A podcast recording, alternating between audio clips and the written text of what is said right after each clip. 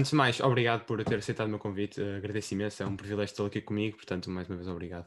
Um, Nada, eu, estou a dar, eu estou a dar uma corrida a todos os candidatos à Câmara do Porto. Então, uh, a minha primeira pergunta é: eu estive a ler uh, a notícia que está no site do Bloco de Esquerda, ou esquerda.net, onde diz que, a sua, que o objetivo da sua candidatura é eleger um vereador que possa representar a esquerda na cidade e lutar por uma governação na qual se as pessoas, todas as pessoas, respeitando e dando prioridade às suas necessidades.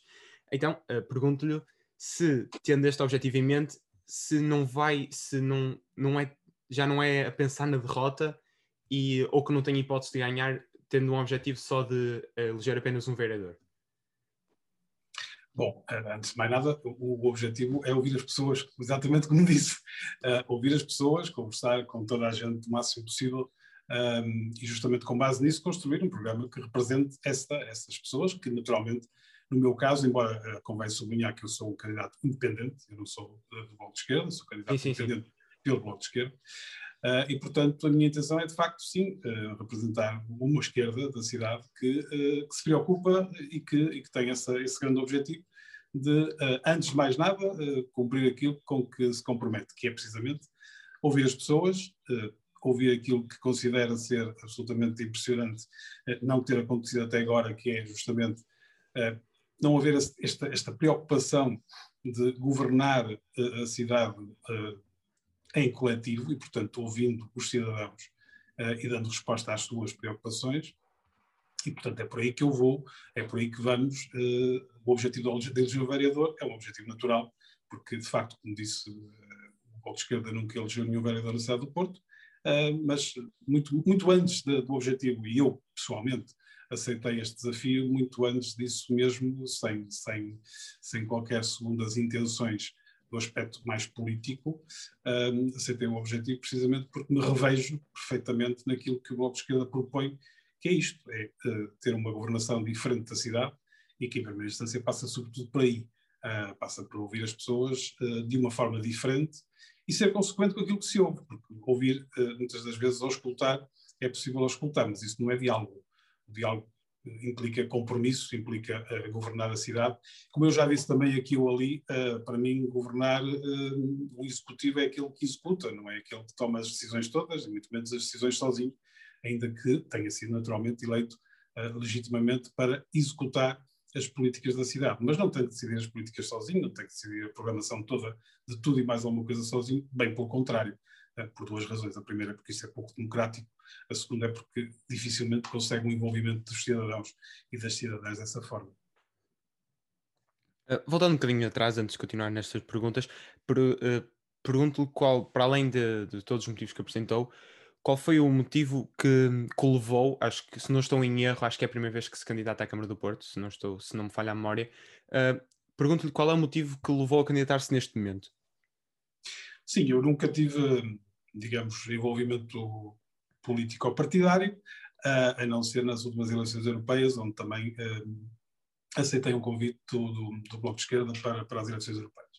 Uh, tirando isso, nunca tive nenhuma, nenhuma atividade partidária, digamos assim, uh, e neste momento aceitei este convite no Porto, eu sou do Porto, nasci no Porto, vivi no Porto, vivo no Porto, e, e, e portanto, como qualquer cidadão, naturalmente, preocupo-me com, com a minha cidade e quero que ela seja o melhor possível e, sobretudo, como já disse, para, para, todos, para todos os cidadãos e cidadãs da cidade.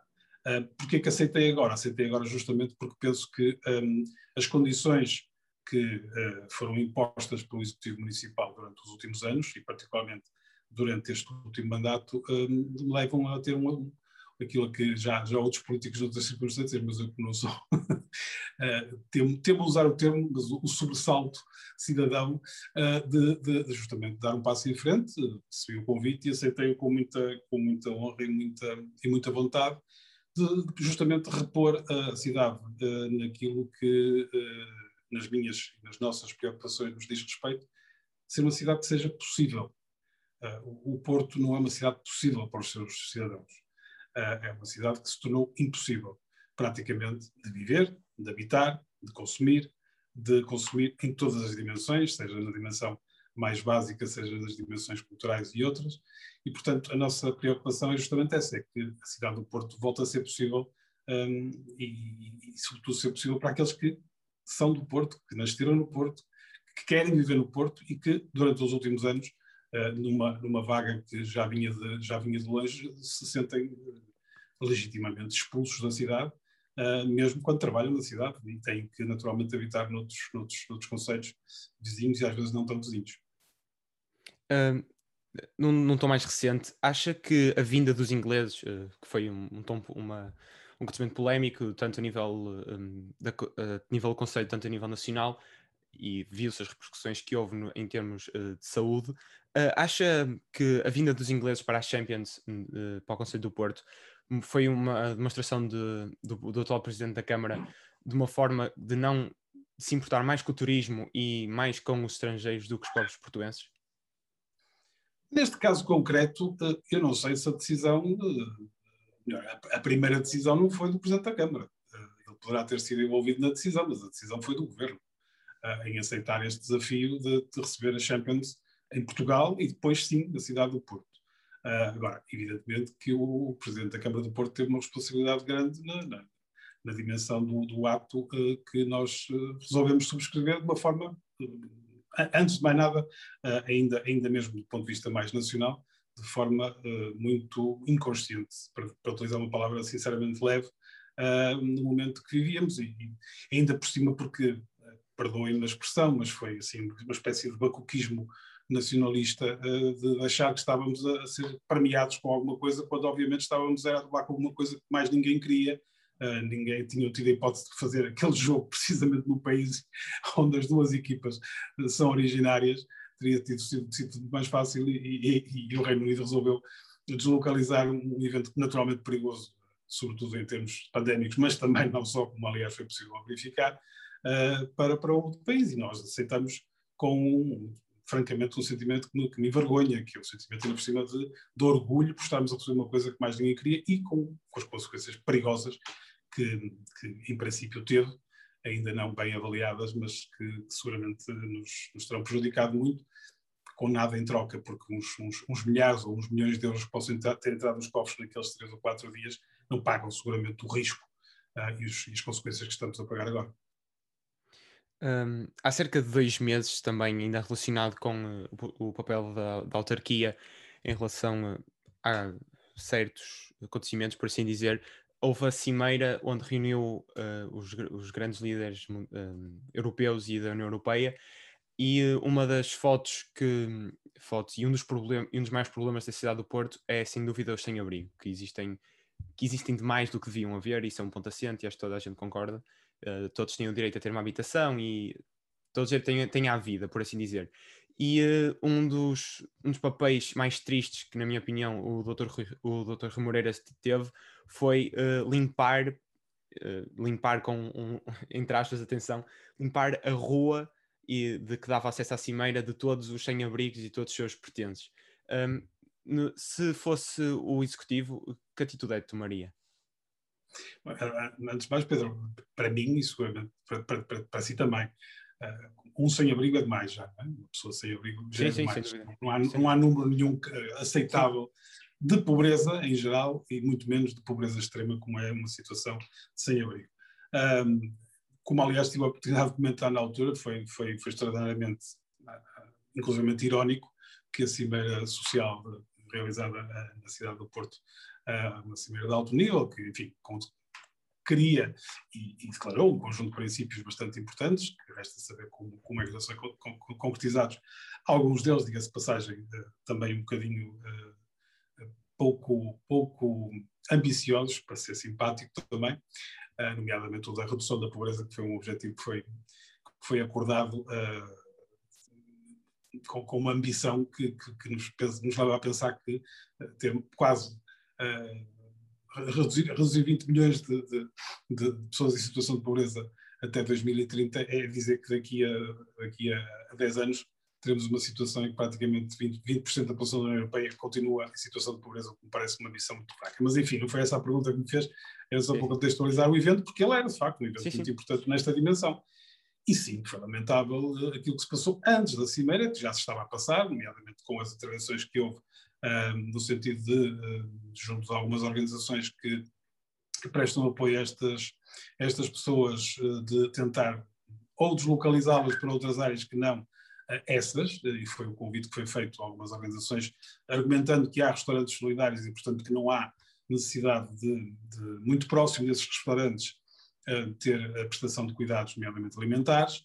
É o caso da Batalha, por exemplo, onde foram convidadas aquelas organizações a deslocalizar-se para outros sítios que não, que não ali, porque ali havia os restaurantes solidários. E a pergunta que eu faço, eu sobre este assunto na altura disse e sou cuidadoso, sempre fui, não fosse a minha vida de 30 anos de trabalho e, e de ativismo pessoal também, dedicada precisamente ao combate à pobreza. E, portanto, sou a pessoa mais cuidadosa, eu tento ser a pessoa mais cuidadosa do mundo nestes assuntos. E, portanto, acho que sobre aquele assunto é preciso conversarmos muito, porque ninguém tem a certeza de nada, nem, nem nada aqui é preto ou branco.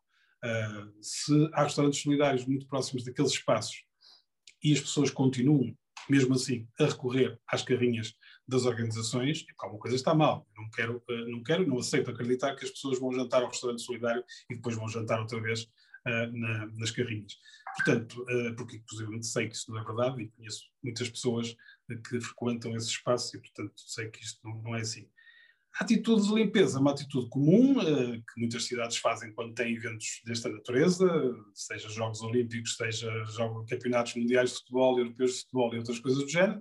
Uh, é lamentável. É lamentável, sobretudo, quando a cidade do Porto tem um problema sério uh, e que tenta varrer para baixo do tapete ainda por cima de uma forma bastante violenta, porque em alguns casos as pessoas, simplesmente, os poucos pertences que tinham foram retirados, uh, desapareceram quando elas saíram, saíram de manhã para, para ir, para ir muitas vezes procurar uma casa de banho, que é uma coisa que, por exemplo, a população sem abrigo deixou de ter na cidade disponível, porque deixou de haver balneários, deixou de haver casas banho públicas quase, e portanto ninguém faz ideia o que é que acontece a uma pessoa quando acorda de manhã no meio da rua, deitada no meio da rua, como nós sabemos, e tem que ir fazer as suas necessidades e a sua higiene básica e tem que procurar um espaço para o fazer. Foi num momento desses que, por exemplo, no Sem Abrigo, ali na Bolsa da Bandeira, quando regressou, eh, lhe tinham levado todos os, todos os seus pertences, que, sendo poucos naturalmente, eram absolutamente necessários para a sua vida básica.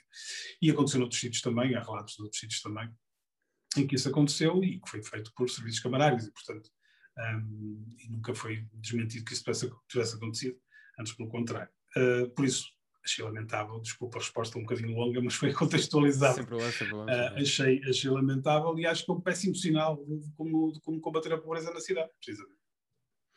Outro dos casos caricatos que está a acontecer com, o, com a presidência do, do, do Rui Moreira é o caso Selminho, que acho que todos sabemos o, o que é que se refere. Acha que sendo, sendo acusado, e um, um, caso bastante, bastante, com um grau bastante elevado, acha pouco confiável uh, uma recandidatura que já aconteceu de, de Dr. Rui Moreira outra vez à Câmara?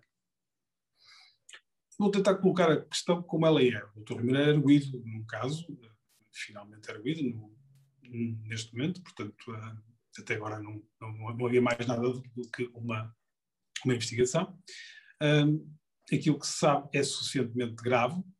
Um, o apuramento da sua responsabilidade e naturalmente a sua responsabilidade como, ah, já como autarca, uh, está, por, está por apurar em definitivo. Enfim, uh, aquilo que, que, que, que, o Tribunal uh, declarou é de facto suficientemente forte para, sobretudo, e eu ponho a pergunta ao contrário, ou seja, se quiser, se Pedro me permitir isso. Uhum. Força, força. Se, se calhar era um bocadinho que começava a perguntar que é, se eu estivesse naquela posição, o que é que eu fazia? Isso, sim, sim, é isso, é isso. Há uma coisa é que eu não fazia seguramente, era, era, era continuar à frente da Câmara Municipal do Porto enquanto. Uh, portanto, seguramente não me candidatava nestas circunstâncias por um motivo muito simples, porque uma suspeita destas é uma suspeita e temos, temos que ser claros sobre isso e, portanto, ninguém está, ninguém está condenado antes de ser julgado uh, e, portanto, isso é muito importante. É importante que não se, não se, não se caia também no. princípio da inocência. Outra coisa é, mesmo assim, as pessoas terem condições para certos cargos e para certos desafios como é este, porque, como, como, já foi dito muitas vezes, e eu subscrevo, eh, vamos imaginar uh, que uh, o Dr. Rui Moreira é, é, julgado e, e é condenado. Enfim, deixar a Câmara do Porto numa situação complicadíssima que seguramente nenhum de nós merece. E, portanto, ele que tantas vezes diz, mas seguramente iremos agora conversar ao longo da campanha, ter tanto amor ao Porto e, e, e aos cidadãos do Porto, eh, se calhar, precisamente em nome disso tudo, deveria ter pensado duas vezes antes de, de avançar com esta candidatura, com o julgamento que está agora previsto para novembro, se não me, se não me engano, e portanto tem uma tomada de posse em outubro, se for eleito como Presidente da Câmara, e, e imediatamente a seguir um, quando nos confrontamos com uma situação bastante, bastante complicada. Para ele e para nós, não é? Porque é a cidade sim, sim. que vai pagar também esse problema. Uh, voltando um bocadinho mais atrás à, à, sua notícia de candidatura, por assim dizer, uh, para além da, da, primeira citação que eu referi, também uh, está escrito que a cidade precisa de um executivo municipal que, que interprete corretamente as necessidades das pessoas, que combata a visão da cidade-negócio, quais acha que são e quais acha que são as necessidades das pessoas. Qual é que é o principal ponto negativo da visão cidade-negócio e como a combateria? está, está contido na, na, na, expressão, não é? Ou seja, é que uh, transformar, seja qual cidade for, seja qual espaço for, uh, num objetivo único, que é o de ter uma atividade comercial uh, e económica sem qualquer outro tipo de reflexão, um, é seguramente um péssima, uma péssima forma de pensar uma cidade e, sobretudo, quando esse negócio, ainda por cima, é um negócio de uma monocultura, que como monocultura de, do turismo, neste caso concreto, uh, tem imensos riscos também, que aliás ficamos expostos a eles recentemente, e estamos ainda expostos a eles, e estaríamos sempre expostos a eles, uh, e portanto empurra, empurra, empurramos uma cidade toda para uma, uma, uma, uma, indústria quase exclusiva, com as consequências todas que tem, eh, que são, naturalmente, impedir, como disse no início, impedir a vida das pessoas e tornar a cidade impossível e torna a cidade impossível, em primeira instância, pela dimensão da habitação, mas também torna a cidade impossível pela dimensão dos preços, torna a cidade impossível por aquilo que nada é feito a pensar nos cidadãos da cidade, mas sim num público que uh, é externo e, portanto, que são os turistas. Uh, é possível ter uma cidade cosmopolita e respeitar os seus cidadãos. É possível ter uma cidade que tem um crescimento económico à custa de um determinado setor e continuar a suportar os outros setores e a apoiar os outros setores. É possível ter isso tudo ao mesmo tempo, portanto, não, não, não quero que ninguém pense que eu uh, tenho alguma coisa contra os turistas ou contra uh, uh, essa dimensão muito importante e muito interessante, não só, não só no Porto, né, no país de resto. Agora, nós tínhamos muito bons exemplos para poder ter evitado o que aconteceu aqui. Nós temos exemplos de outras cidades que passaram pelo mesmo e que tiveram que fazer a curva descendente e depois tiveram que fazer uma outra curva ascendente para recuperar do disparate que fizeram ao expulsar praticamente toda a população. Eu costumo dar um exemplo engraçado, que é, eh, houve, houve alguns exemplos destes em, em, França em particular, chegou uma altura em que, para continuar a manter a cidade interessante, naquilo que, que fazia as pessoas visitar a cidade, uh, foi preciso contratar atores para justamente em performances fazerem aquilo. Eu vi isso, vi isso na, na Estónia, curiosamente, e vi isso também em França. E na Estónia eh, era, era um bocadinho mais evidente porque os atores ainda perceberam maus. Mas era totalmente óbvio que todas aquelas pessoas que estavam em atividades de, de comércio uh, mais tradicional e de, e de, feiras, nomeadamente de venda de artesanato e por aí fora, não era, eram apenas para inglês ver, neste caso concreto, que, que se apoia muito bem no, nosso, no, caso, no caso da nossa cidade. E, portanto, uh, a cidade de facto transformou-se num negócio, transformou-se numa marca, inclusive. Nós, nós já não, a cidade, é, o, Porto, o Porto é uma marca. Uh, e, portanto, tem toda uma loja de marketing, inclusive, associada a esta mesma visão, que tem um duplo problema, que além de causar tudo isto que eu disse, não produz riqueza para a cidade. É, como eu costumo dizer, este, este tipo de, de, de, desenvolvimento, que não é desenvolvimento, é apenas um crescimento, produz, uh, não produz riqueza, produz ricos. É uma coisa completamente diferente. Um, e é isso que está a acontecer. Uh, e, portanto, a especulação imobiliária que nós temos, o conjunto de habitação que temos na cidade disponível e que não pode ser posta no mercado porque ela está em, em banho-maria à espera de, de ser vendida a peso, a peso de ouro ainda mais do que o que já foi. E, portanto, uh, o que resta de habitação possível, por mesmo as rendas acessíveis de que se fala, os programas de renda acessível que se fala são acessíveis, mas não são acessíveis para as pessoas de que nós estamos a falar porque pagar 600 euros por um T2 uh, eh, não está, não está à mão da maior parte dos cidadãos. Portanto, chamarem isto de renda acessível é, é, é um engano. Uh, portanto, os preços, os preços da, da, habitação no Porto, já sabemos que não é só no Porto, aconteceu mesmo em Lisboa também, mas é do Porto que estamos a falar e é o Porto que me interessa neste momento. uh, são incomportáveis.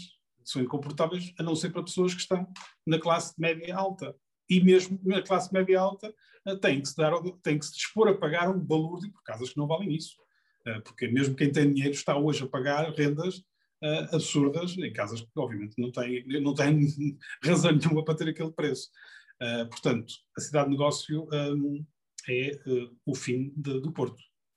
é o fim de qualquer cidade e é o fim de uma cidade como o Porto, porque aquilo que a cidade do Porto tem de mais um, extraordinário e único, para além do património, que já agora também está a ser muito prejudicado, e portanto não é à toa que a Unesco nos ameaça em alguns relatórios com a possibilidade de perdermos essa titularidade, o que seria trágico, de facto, uma vergonha, antes de mais nada, mas trágico também, uh, são as pessoas.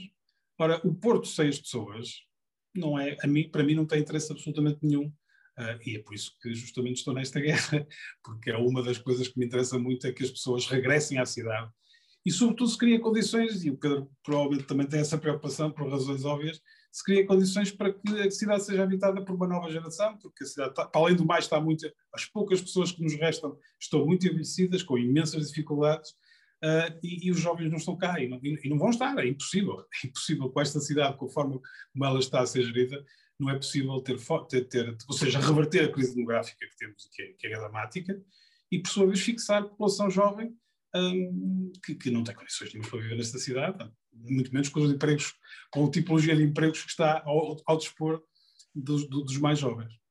Eh, de facto, conheço um, um, rapaz que, que está neste momento à procura de casa, tem, acho que tem 25, 26 anos, uh, casa no Porto, e uh, diz-me que um T1, um T2 já passa dos 180 mil. Uh, ou seja, para um, um jovem em início de carreira, ou já nos dois anos de carreira, ainda é início, claramente, mas é, é, é, um, é um poder financeiro que não, que não se pode dispor, que realmente eu acho que é um problema. Uh, Sim, antes, antes, além de estar a ser enganado, porque está, está a comprar uma coisa absolutamente especulada, quer dizer, ou seja, não tem aquele valor, que daqui a um ano ou dois Sim. pode valer absolutamente a metade. Ou pode valer o triplo, é por isso é que é a especulação, sem dúvida. Exatamente, exatamente. Exatamente o termo.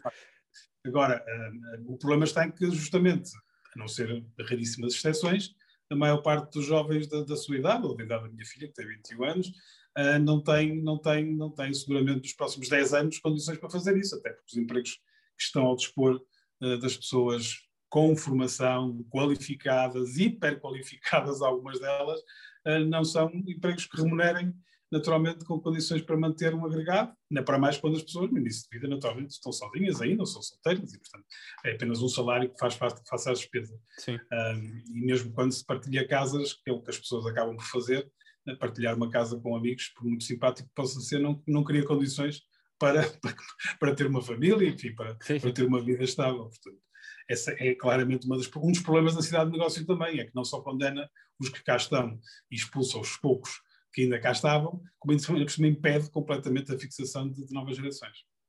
Uh, ainda em relação à cidade de negócio, não acha, por exemplo, falou muito dos turistas e a atividade turística é uma, da, é um, é uma das receitas, ah, uma das maiores receitas da cidade do Porto, tanto da área metropolitana do Porto em geral. Um, não acha que o aumento dos turistas vai gerar, em relação à cidade de negócio, claramente, vai gerar um aumento de, de fluxo de, de, dinheiro entrar, por exemplo, na restauração, na hotelaria, o que vai gerar também, uh, as pessoas vão querer, uh, os empresários que são donos dessas próprias cadeias de, de, de estabelecimentos, vão querer abrir mais uh, outros tipos de estabelecimentos em, em, maior quantidade. Não acha que isso também vai gerar maior emprego? e presumo, na, minha, na minha ótica, será um, um aumento de emprego para a população portuense. Não acha que a cidade de negócio tem esse benefício? Sim, Pedro, acho, acho tudo isso, mas isso é o grande engano deste tipo de economia que nós vivemos e que não é um problema do Porto, não é agora também desta tal, tal salvaguardada do Dr. Moreira. A culpa não é, não foi ele que inventou este, este modelo de economia, nem agora ele defende-o e nem sequer é um modelo, um, nem sequer é um modelo que, que, esteja nas nossas fronteiras, não é? Evidentemente é um modelo que a União Europeia ela própria uh, protagoniza há, há pelo menos quase 20 anos. Uh, que é uma ideia, é uma ideia pode ser muito generosa, e eu não, não, não, não quero, né, porque, porque também, também, também, exatamente como penso que toda a gente um, tem amigos em todos os quadrantes políticos e, portanto, respeito as diferentes visões das pessoas, naturalmente, e acredito que há pessoas que acreditam nisto piamente, que, que, que, é preciso crescer para depois distribuir, e portanto é preciso gerar riqueza para depois distribuir. O problema é que essa distribuição não acontece, porque se acontecesse, nós já tínhamos debelado uma parte substancial da pobreza em Portugal, que justamente está associada muito a baixos salários e à precariedade laboral. Repare, os restaurantes todos, eh, a restauração, naturalmente haverá exceções, mas a restauração que abriu uh, e que cresceu e a hotelaria que abriu e cresceu no Porto, contrata com péssimos salários, contrata com contratos miseráveis, trata as pessoas e os trabalhadores de forma miserável. Temos, é, é rara a, a, a, experiência que assim é. E, e, os empresários estão condenados, porque eles têm, eles, eles, a competição é feita entre eles e, portanto, evidentemente que todos eles têm interesse em esmagar preços de tudo e também dos salários. E, portanto, é assim que se compete neste tipo de economia que, de facto, gera riqueza. Mas, uma vez mais, como eu digo, não é riqueza, não é distribuída, porque as pessoas que trabalham nestes setores são, são, continuam a ser altamente precários, na maior parte deles. Portanto, não é por crescer, não é por fazer crescer uma economia. Fazer crescer este, este tipo de economia não vai nunca, e temos 20 e tal anos de exemplo de como este, de como este modelo está errado. Este modelo está errado. Pode ter, bond, pode ter uma bondade, que eu já não acredito, em muitos políticos, lamento imenso, dizer mas pode ter a bondade que acreditam naquilo, como eu acredito noutras coisas. Uh, como eu acredito que sim, se, se em primeira instância a, a, minha cabeça funciona ao contrário. Uh, é, primeiro temos que criar condições para as pessoas terem, terem, terem bons empregos, e portanto qualificação das pessoas, educação, qualificação para elas terem acesso a bons empregos, e empregos que realmente uh, produzam empregos de qualidade para todos. E não há, não há razão nenhuma para nós termos vários, baixos salários porque a pessoa uh, faz limpezas ou porque a pessoa uh, varre uma rua. Essa ideia de uma sociedade uh, que, que, é pautada por este tipo de estratificação, em que por baixo ficam os desgraçados, depois lá por cima estão os bons, os que tiveram oportunidades e conseguiram chegar longe, não é um modelo, por exemplo, muitas vezes defendido pelos mesmos que defendem esta economia da social-democracia nórdica e escandinava. É exatamente o contrário. Eu dou sempre este exemplo. Mesmo na Bélgica, uh, o, o, o, motorista de uma organização não ganha 15 vezes menos que o diretor da organização, ou 40 vezes menos que o diretor da organização. Ganha, na melhor das hipóteses, duas vezes menos. Na melhor das hipóteses. Portanto, este tipo de igualdade um, de que, à partida, né, uma igualdade que é à partida salarial e que é boa para toda a gente. Porque lá está.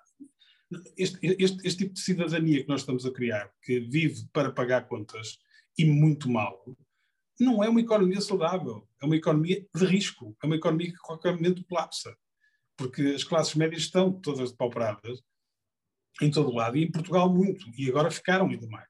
É preciso pensar também no momento que estamos a viver, também, também foi por isso, já agora volto lá atrás, lá atrás, muito lá atrás, também foi por isso que, este, que, que me senti, uh, nesse, nesse lado, senti-me obrigado, digamos assim, uh, a responder a este desafio de forma ainda mais, mais, mais, mais forte. portanto, tem toda a razão o Pedro na ideia, que é, que é lógica, que é quanto mais economia, ou seja, quanto mais atividade comercial e negócios houver, eh, aparentemente a cidade é mais rica. E sim, a cidade é mais rica, mas não é generosa. Porquê? Porque essa riqueza fica concentrada, não é distribuída. Mas uh, também, outra questão. Uh, Pergunto-lhe se o, comparou, por exemplo, comparou à Bélgica, mas a Bélgica, em termos de PIB, tem um PIB muito maior, uh, e quando digo muito maior, consideravelmente, extremamente maior que o nosso. Uh, o nosso é capaz de ser é, um dos PIBs mais baixos da Europa, uh, da, da, União Europeia, uh, corrijo. portanto, obviamente que as diferenças de, sal de, salários e salariais vão ser claramente diferentes. Mas aumentando, aumentando em relação a Portugal, aumentando os salários das bases, neste caso, como deu o exemplo da senhora da limpeza, ou senhor da limpeza, o que seja, ou de motorista, obrigatoriamente, num, sendo Portugal um, não um país uh, de uma redistribuição extremamente excessiva, uma redistribuição dos rendimentos extremamente excessiva, obrigatoriamente vai aumentar o, o salário do diretor, porque uh, temos a, a, ideia, a ideia empresarial será um, que o, o diretor ganhará mais que o que está na base. E então o poder de compra vai diminuir para os que estão na base, porque aumentando os salários, os preços de, dos bens e serviços também irão aumentar. Não, isto, não vamos cair aqui num círculo em que vamos estar sempre os mais, mais pobres, enquanto não houver um elevador social, os mais pobres continuarão pobres e os ricos continuarão ricos. Não, não acontecerá isso? É, é, acontece justamente porque o modelo, não só o modelo económico, mas depois também o modelo cultural. O Pedro falou de economia, eu sou sociólogo, vou para o outro lado também o nosso modelo cultural vai por aí. Eu costumo dar um exemplo, quando tivemos a crise económica e financeira, em 2011, um, eu trabalhava, trabalhei durante muitos anos, a apoiar as organizações de, no terreno, as PSS, uh, um, em diferentes dimensões. E nessa altura, toda a gente levou um sopapo muito grande, com uma diferença desta crise de agora, porque nessa altura a economia informal continua a funcionar, coisa que agora, durante esta, esta crise pandémica, praticamente deixou de acontecer também. Mas, enfim, eu dou o exemplo, muitas vezes tivemos que discutir em algumas, estou a falar tanto de instituições particulares de sociedade social, não estou a falar de empresas, uh, estou a falar de organizações que têm, enfim, uma, uma ética, pelo menos do ponto de vista teórico, uma ética natural uh, que nem sequer se questiona, não é? Uh, e quando se chegou à solução, muitas das vezes nestas organizações, em termos de gestão, de vamos despedir pessoas ou vamos tentar reequilibrar a situação de forma a distribuir melhor, uh, precisamente, massa salarial e alguns direitos, ninguém estava disponível nem numa altura de crise. E, portanto, era possível, naqueles casos, dizer: bem, eu, eu peço imensa desculpa, mas prefiro que sejam pessoas despedidas, porque eu é que não vou abdicar da minha situação, porque eu tenho a conta para pagar, tenho aquilo. E eu não estou a julgar ninguém, Pedro, com toda a, a honestidade. Lhe digo: não estou a julgar nem os que disseram, não, eu não abdico da minha situação, eh, porque é o modelo cultural que nós temos também. Eh, quando me dá esse exemplo, eu, eu contraponho eh, com a Bélgica, eh, antes de mais nada, relativamente à comparação entre Portugal e a Bélgica, evidentemente cada país tem a sua história e cada um, cada país fez aquilo que fez com as riquezas que roubou uh, noutros países. E, portanto, nós, a nossa história é aquela que é, fizemos a gestão que fizemos daquilo que roubamos, há outros que não fizeram, fizeram uma gestão diferente, roubaram melhor, souberam roubar melhor uh, E, portanto, a Bélgica é um país rico, naturalmente, é um país que tem uma, uma visão de Estado muito diferente de Portugal, o país que teve sempre um grande investimento de Estado, uh, que, que, mantém, e sobretudo nas crises ainda por cima acelera o investimento de Estado e, portanto, não se importa de se endividar um, ehm, para manter emprego público, coisa que em Portugal, como sabe, é exatamente o contrário, achamos logo que é precisamente aí que a gente tem que cortar tudo e mais alguma coisa. Uh, portanto, são modelos diferentes uh, e sim. Agora, do ponto de vista cultural, que era aí que eu queria chegar, falei das sociedades, das sociedades escandinavas e, e eles não, não funcionam assim. Uh, lá, ou seja, eu, eu, não estou a falar de uma igualdade em que todos ganham o mesmo, independentemente daquilo que fazem e das responsabilidades que têm. Desenganem se calhar se, esse, se alguém que me está a ouvir pensava que era esse, esse modelo que ele estava a falar. Não, não, claro, não, não é. Não é agora, agora, é possível, é possível ter um modelo equilibrado em que, naturalmente, responsabilidades diferentes são remuneradas de maneira diferente e qualificações diferentes são remuneradas de, de, de maneira diferente, mas mantendo um nível de coesão social aceitável. Isso significa precisamente, até porque desculpa, desculpa a expressão, mas esta economia, como alguém já disse, é estúpida, porque chega um momento em que, se, em que borda a cauda, porque deixa de ter capacidade de consumo interno, interno, que é o caso precisamente do Porto não está preocupado com o consumo interno, porque basicamente vive para o exterior. Mas se deixamos de ter uma capacidade, melhor que eu sabe, uma capacidade de consumo interno mínima, ou seja, ter uma classe média totalmente pauperada e por aí abaixo, que, que economia é que nós temos? Ou seja, portanto, eh, esta coisa dos baixos salários uh, é um modelo de economia, um modelo de economia que também agradou muito à União Europeia e foi por isso que tanto que tanta empresa se trasladou para Portugal na época em que nós aderimos à União Europeia e ainda durante algum tempo, enquanto fomos interessantes por ter salários baixos. Nós já chegamos a ter um ministro, por acaso era socialista, que foi para a China uh, anunciar que em Portugal que, que, que, o mercado era muito competitivo, os salários eram muito interessantes na China e era um ministro, por acaso, socialista. Uh, portanto, um, temos, temos, temos esta ideia de, da competição pelos salários baixos. E isso é um modelo. Agora, não é um modelo que nos vá nunca na vida tirar da situação de pobreza que temos uh, crónica uh, e que se agrava porque a pobreza, particularmente dos idosos em Portugal, é muito grave. e a das crianças também. Eh, não em número, mas em, eh, não só em número, peço desculpa, como em, em, em qualidade. E, portanto, quando nós não nos preocupamos uh, que o modelo económico que escolhemos seja capaz de responder a estes problemas, só os podemos agravar. Portanto, eu volto sempre ao início da história, que é, é possível ter uma melhor distribuição da riqueza. E repare, não é, não é Portugal e não é no Porto, é no planeta. Porque isto passa-se ao nível mundial, este modelo é global. Portanto, eu aqui retiro as responsabilidades. Agora, o Porto podia ser diferente. O Porto pode ser diferente. O Porto pode ter um modelo económico diferente. Dou-lhe um exemplo, por exemplo, do turismo. O turismo podia, podia alimentar uma indústria, ah, uma economia, uma economia local. podia privilegiar a economia local e não a importação completa de tudo e mais alguma coisa, seja em termos lúdicos, seja em termos, inclusivamente, da forma como as empresas temos aqui. Nós vamos fazer um cálculo, uh, uh, uh, praticamente dinheiro nenhum, quase dinheiro nenhum, fica neste, nesta cidade, e muito menos no, no país, daquilo que que, é, que é a riqueza que é produzida, porque são tudo multinacionais. Ainda para mais daquelas que depois pagam os impostos que a gente sabe. Portanto, outra economia seguramente, Pedro, é possível. Uh, esta não era a minha ideia, mas uh, tenho, já estou. Esta minha pergunta, esta minha próxima pergunta é um bocado a nível nacional, mas uh, tenho que, vou, vou, aproveitar e puxar no assunto. O, os impostos uh, de um jovem, por exemplo, existe o, o imposto, se não, estou, não, não tenho uh, certeza do, do nome correto, mas sei que existe um, um imposto jovem específico de, de IRS até aos 28 anos, se não estou em erro, que é bastante mais baixo que o IRS normal, por assim dizer. Contudo, até aos 28 anos, normalmente estamos, no meu caso, apesar de ter 17, estaria a tirar a licenciatura, a acabar a licenciatura e a, possivelmente, ou com a certeza, espero eu, a, a, tirar um mestrado. E começar a trabalhar depois dos 28, de 29, 30, por aí. Um, a minha pergunta é, até que, até que ponto é que ter um imposto jovem que não vai que os, os doutorados, mestrados, licenciados não vão poder usufruir é, um, é uma qualidade, uh, uma qualidade do, do, sistema fiscal português. Enfim, ela só, só, só será uma qualidade se tiver utilidade. E o Pedro acabou de me dizer que não tem. E eu confio inteiramente em si, porque justamente é assim que, que os problemas vão bater em primeira instância. Eu, eu, essa, essa já não apanho. Apanho a minha filha na melhor das hipóteses.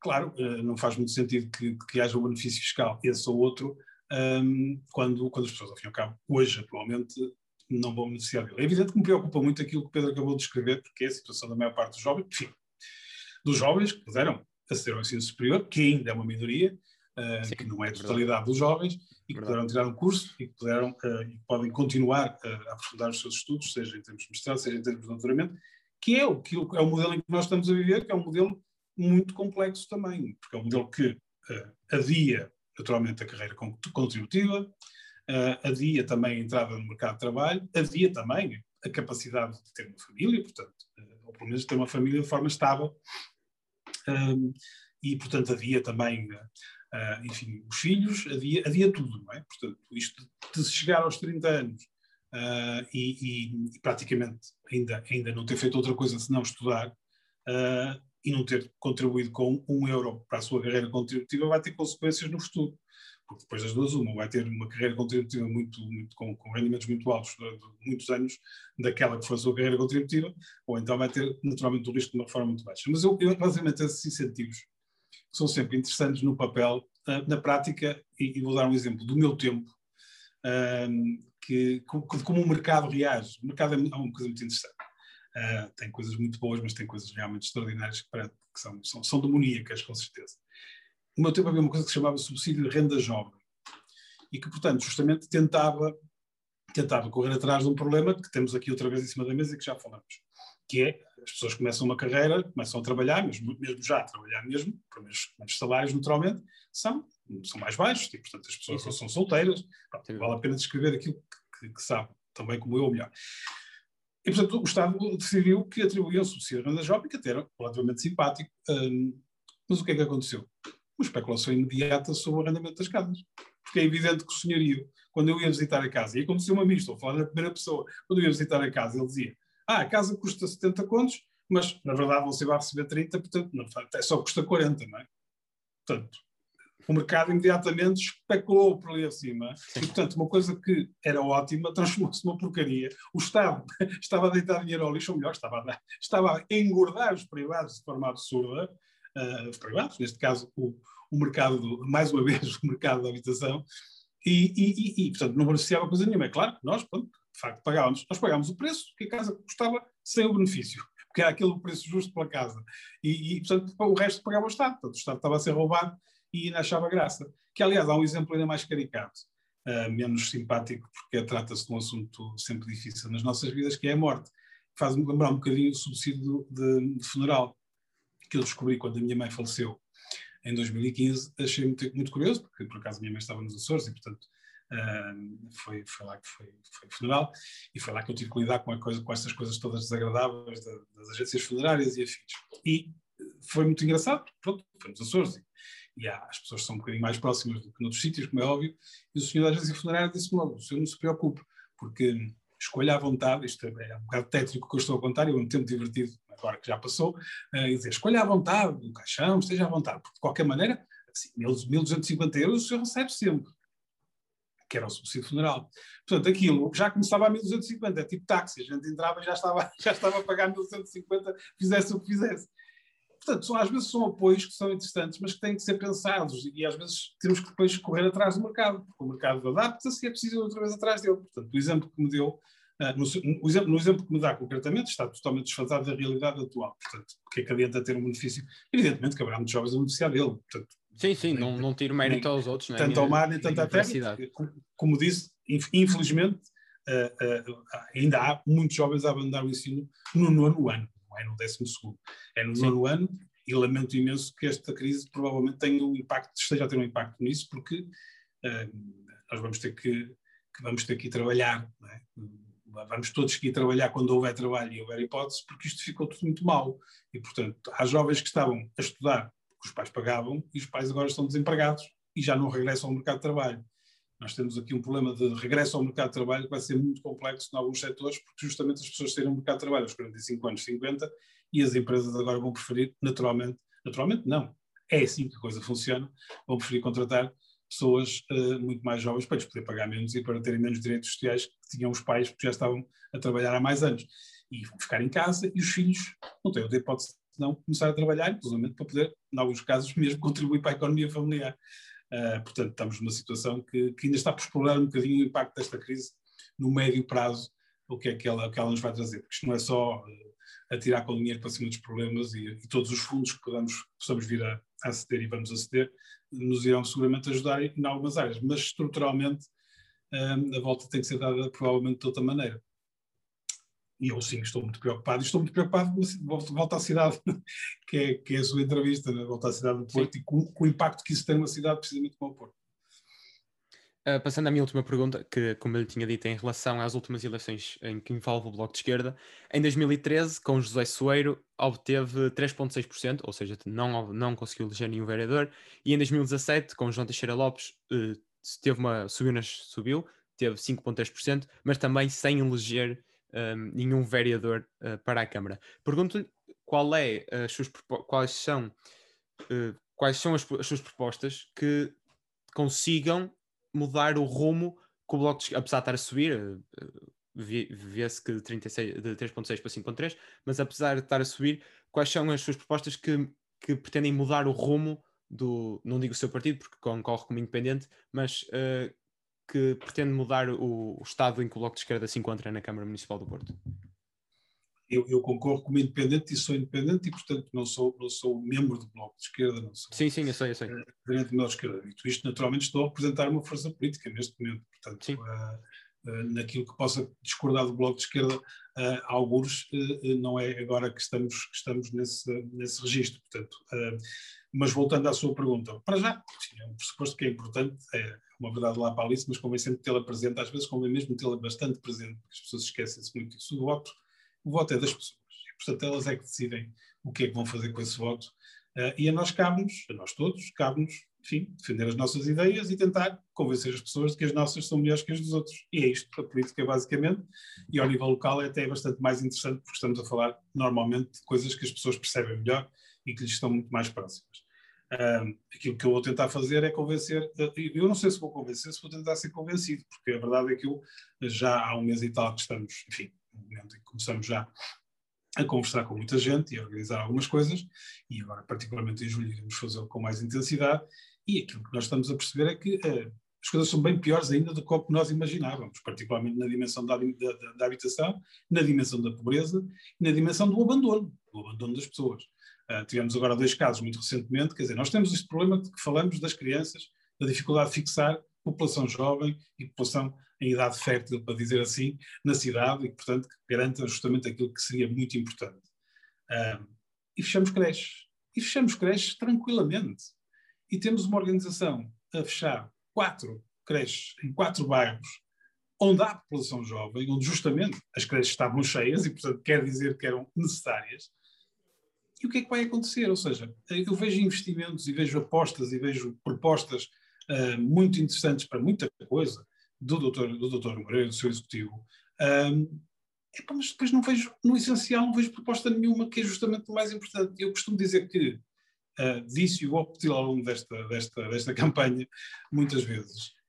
Uh, francamente, para mim, combater a pobreza é lutar pelo desenvolvimento, pelo bom desenvolvimento de uma cidade. Portanto, não é nenhuma, nenhuma fixação nesta ideia de combater a pobreza, porque para mim combater a pobreza não é um projeto, combater a pobreza não é uma ação, não é um objetivo. A pobreza é o fim último. Portanto, toda, todas as áreas de governação, desde a economia à cultura, à habitação, à saúde, à educação de uma Câmara, estão, têm que estar a combater a pobreza. Portanto, as minhas propostas basicamente são estas. É precisamente dar uma volta completa naquilo que é a governação atual, que tem como único objetivo a cidade de negócio, eh, que sim, não vamos voltar a falar do assunto, traz riqueza, traz. O problema é que tipo de riqueza e onde é que ela fica e que abandona completamente os principais problemas da cidade e que estão, como digo, estou a ser surpreendido pela negativa, porque se eu já tinha uma péssima opinião do que se estava a passar na cidade, agora, estando no terreno, falando com as pessoas cotidianamente, estou muito mais assustado e muito mais preocupado.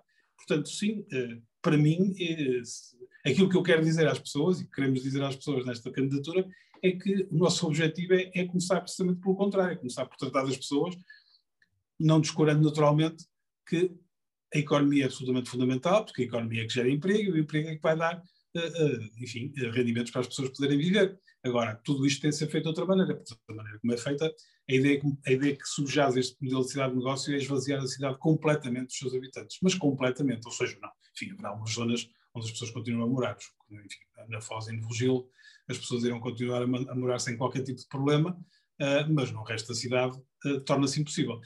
Para não dizer que a cidade, ao bocado esqueci-me disso, mas vale a pena dizer que a cidade está a ser reocupada. Está a ser reocupada por outro tipo de população, nomeadamente estrangeira. Portanto, já não são turistas, são pessoas que vêm para ficar e que descaracterizam completamente a cidade. E, portanto, não há, não, não há aqui nenhum tipo de xenofobia. É por isso simplesmente porque, das duas, uma, isto é uma cidade portuguesa é, e é um porto é, que nós gostamos e queremos que seja, e que fazia precisamente os turistas virem cá. Porque este é que é o meu, o meu maior receio é que nós estamos mesmo a matar ali os ovos de ouro, porque aquilo que fazia as pessoas virem ao Porto eram as pessoas, antes de mais nada. Nem sequer eram as paisagens, nem era o património. Eram as pessoas e a nossa forma de estar e de receber as pessoas. E, de repente, é isso precisamente que está em causa.